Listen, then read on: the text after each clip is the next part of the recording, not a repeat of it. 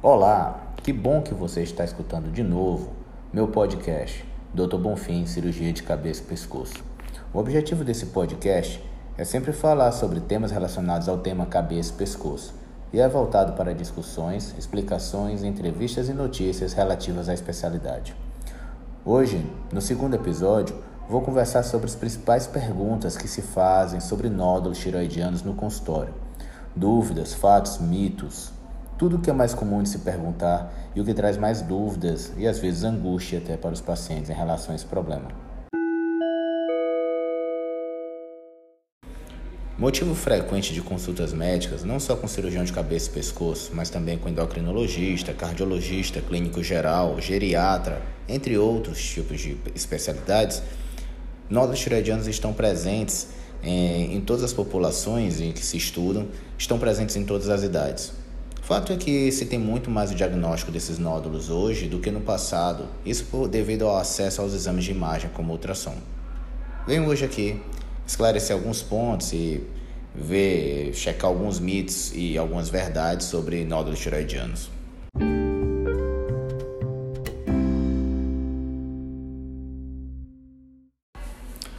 O primeiro mito que pode ser desmistificado é que nódulos tiroidianos sejam um problema exclusivamente feminino. É fácil constatar que homens também podem ter esse tipo de problema. É só ver as estatísticas de câncer e as cirurgias realizadas por doença tiroidiana em homens também. Mas o que é evidente e marcante é que a maior parte dos procedimentos cirúrgicos são realizados em mulheres há uma relação de 12 procedimentos cirúrgicos em tireoide para mulheres em comparação com apenas um entre homens. Mas o que causaria essa diferença tão grande estatística?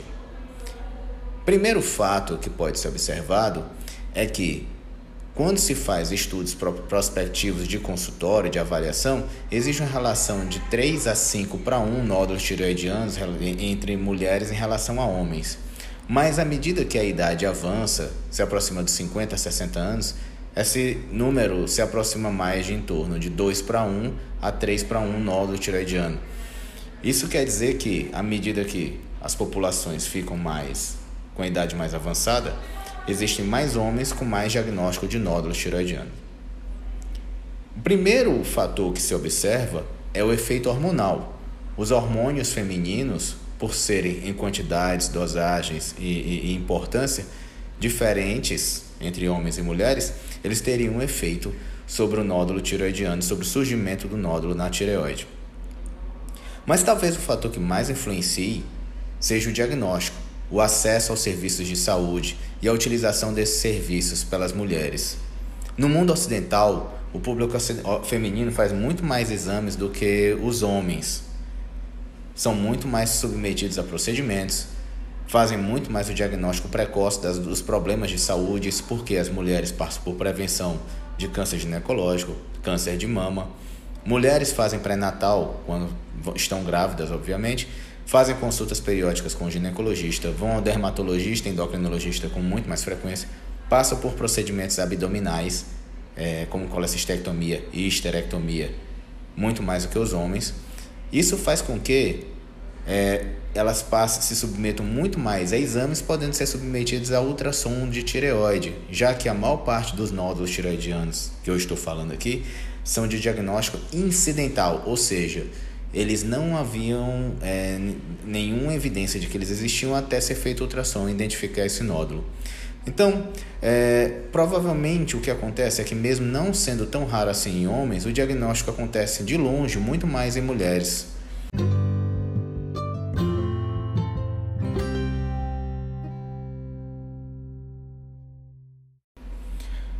Outra pergunta frequente no consultório é se o fato de ter nódulo na tireoide sempre vai indicar uma cirurgia.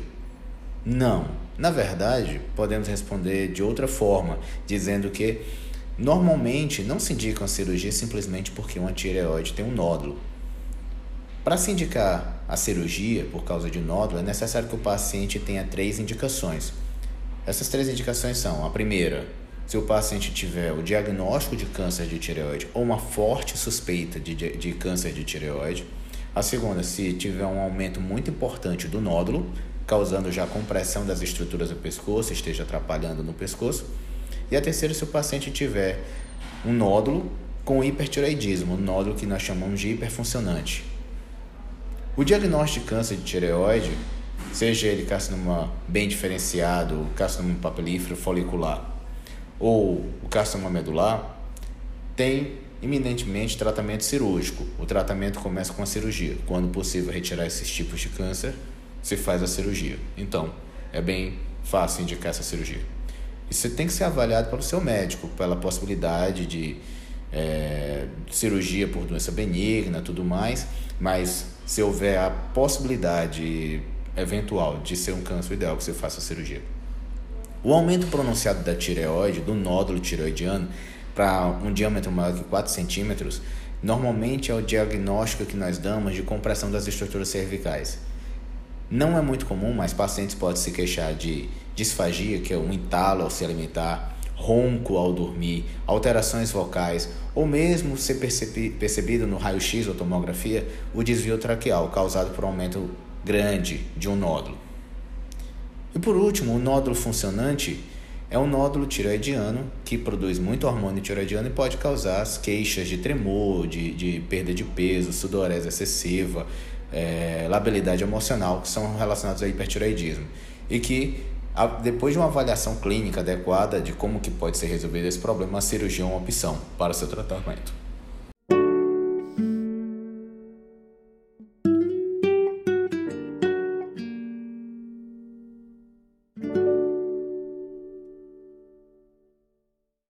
Qual o risco de um nódulo tiroidiano encontrado de forma incidental no ultrassom de check-up de rotina ser um câncer?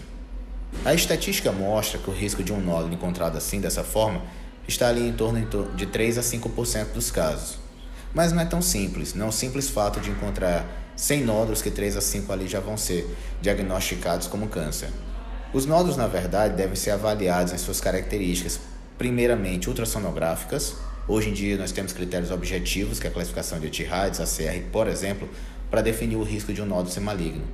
E, eventualmente, depois de avaliação clínica, ser solicitado a citologia para definir, pela natureza das células, qual o risco desse nódulo ser de fato uma neoplasia maligna. Outros exames também podem ser solicitados, como tomografia, biologia molecular.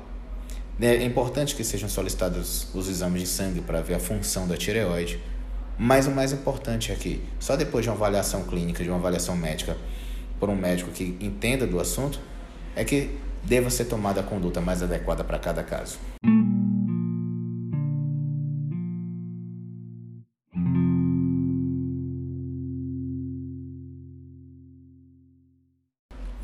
Quais os principais sinais e sintomas relacionados aos nódulos tiroidianos? Essa pergunta é interessante por causa da resposta, principalmente. Em quase 70% dos casos, os nódulos de tireoide são silenciosos, mesmo aqueles que têm tamanho aumentado e aqueles que são malignos. A maior parte dos pacientes que fazem diagnósticos de nódulo tiroidiano, eles são avaliados em consultório a partir de ultrassom solicitados de rotina, ou seja, não havia uma queixa prévia antes de fazer o ultrassom. O nódulo foi um achado ultrassonográfico. Mas Pacientes que percebem alguma alteração relacionada ao nódulo, o primeiro sinal evidente realmente é a percepção de uma massa, de um nódulo na região da tireoide. Seja pela visualização, alguém que percebe, que olha para o pescoço do paciente e percebe que há um aumento nessa região, seja pela palpação, um enduramento no autoexame que o paciente pode sentir. Um caso famoso nos Estados Unidos em que um repórter, durante uma entrevista, ela estava com um nódulo na região da tireoide e um médico que assistiu percebeu o nódulo e se comunicou com a emissora, avisando a repórter que ela estava com problema na tireoide. A repórter foi diagnosticada com um câncer e foi operada. E se resol conseguiu resolver o problema a partir desse diagnóstico de um médico que assistiu o programa. Quanto aos sintomas, a maior parte dos pacientes não tem muitas queixas, são raros, mas podem acontecer tais como as alterações da voz, principalmente se acontecer uma neoplasia maligna que possa estar cometendo um nervo da voz, que é o nervo laringe recorrente, dificuldades para engolir, às vezes por causa da compressão do esôfago, da compressão da via alimentar de nódulos volumosos que podem estar causando isso. Podem causar, muito eventualmente, muito raramente, uma dispneia, uma dificuldade para respirar. E em alguns casos podem causar ronco, dificuldade respiratória quando o paciente está dormindo.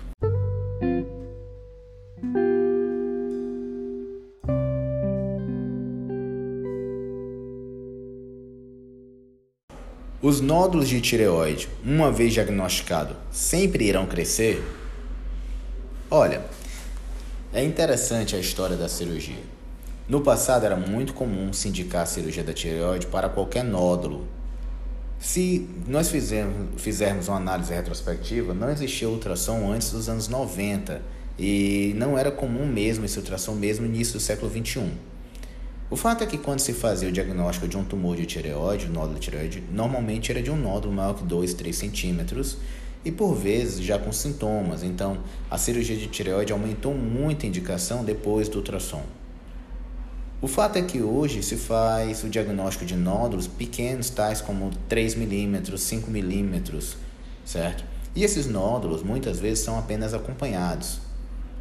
Estudos mostram que 90% desses nódulos não vêm a ter nenhum crescimento durante a vida do paciente. Eles estão lá, ficam presentes e não se comportam biologicamente de forma nenhuma a causar problemas para o paciente.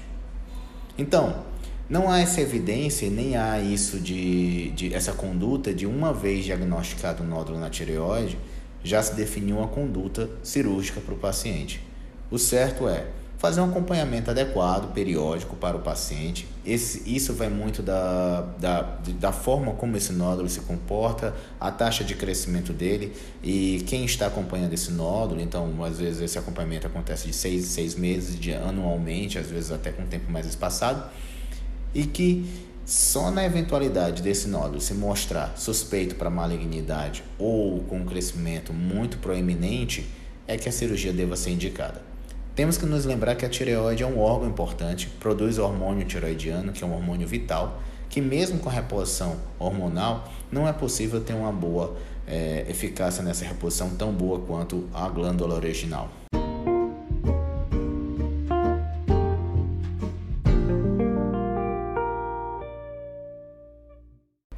Nódulos de tireoide podem engordar ou emagrecer? Bom, aí depende. Primeiro que se tem que entender é que o nódulo em si, pela existência dele, não é uma cirurgia que vai levar ao emagrecimento do paciente, certo?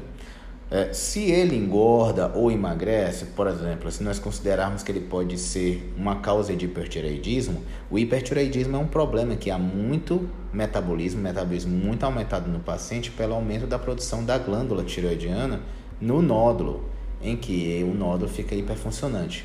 Então, eventualmente esse nódulo pode levar, levar ao emagrecimento, mas na verdade não é bem um nódulo. Quem leva ao emagrecimento é o hormônio tiroidiano.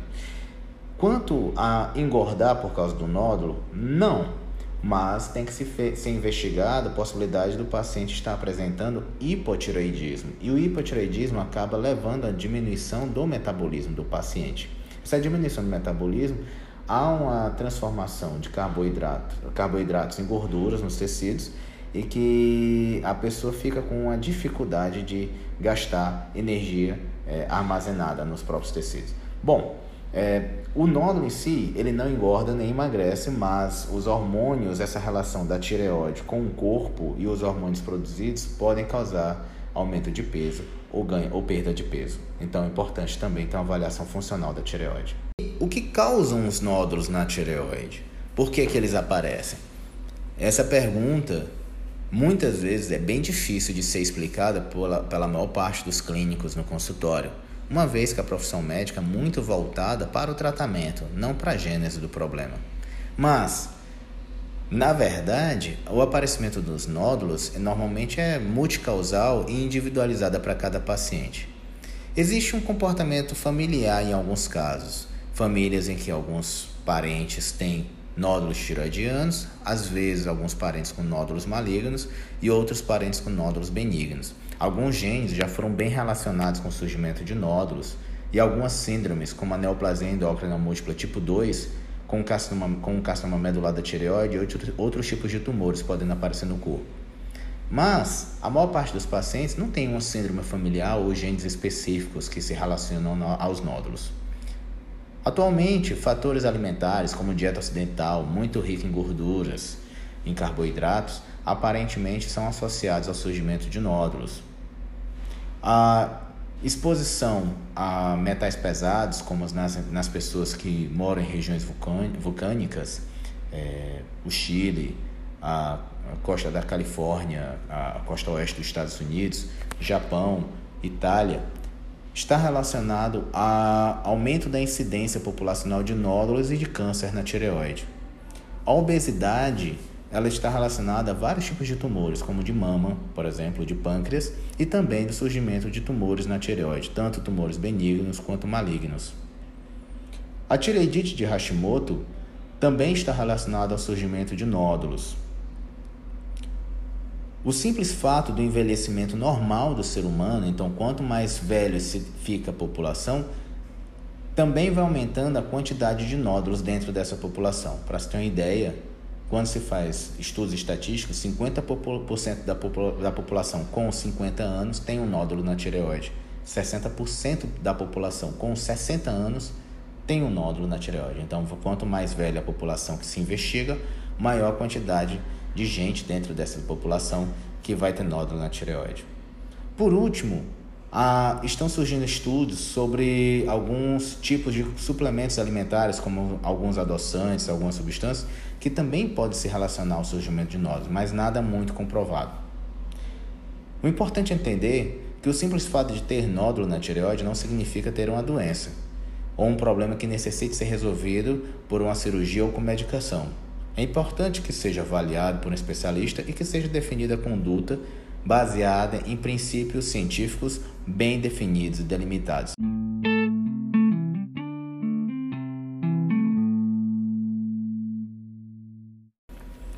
Bom, em complemento à causa dos nódulos de tireoide, tem-se o reconhecimento do iodo como um fator que pode causar o nódulo na tireoide, mas não só a falta do iodo, como foi reconhecido até mesmo por Cocker no século XIX, nas pacientes que viviam no centro da Europa sem contato com zonas marinhas e tinham essa carência de iodo. Como todos sabem, o iodo ele está presente na alimentação brasileira porque ele é obrigatoriamente adicionado ao sal de cozinha comum. E esse sal de cozinha comum, alguns trabalhos, e aí é, esse é bem discutível também, parecem que esse iodo, essa adição do iodo, ela contribui com a formação de nódulos e com o surgimento do carcinoma papilífero da tireoide.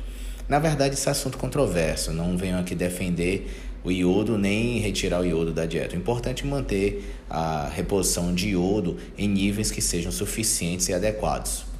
A minha grande dica sobre o surgimento, já que boa parte dos pacientes me perguntam isso, na verdade eles querem entender um pouco mais de fatores de risco, o que eles poderiam ter feito para não ter os nódulos ou podem fazer daqui para frente para diminuir estes nódulos, é ter uma alimentação saudável e controle a obesidade com exercícios físicos. Aparentemente, isso é o que traz o melhor controle no surgimento desses nódulos no crescimento desses tumores.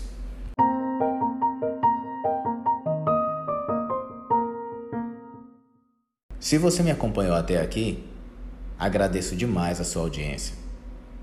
O podcast Dr. Bonfim Cirurgia de Cabeça e Pescoço é produzido semanalmente e sempre trará temas relacionados à especialidade. Se houver algum elogio, crítica ou sugestão, você pode me procurar nos perfis em redes sociais no Instagram e Facebook, Dr. Bonfim, CCP.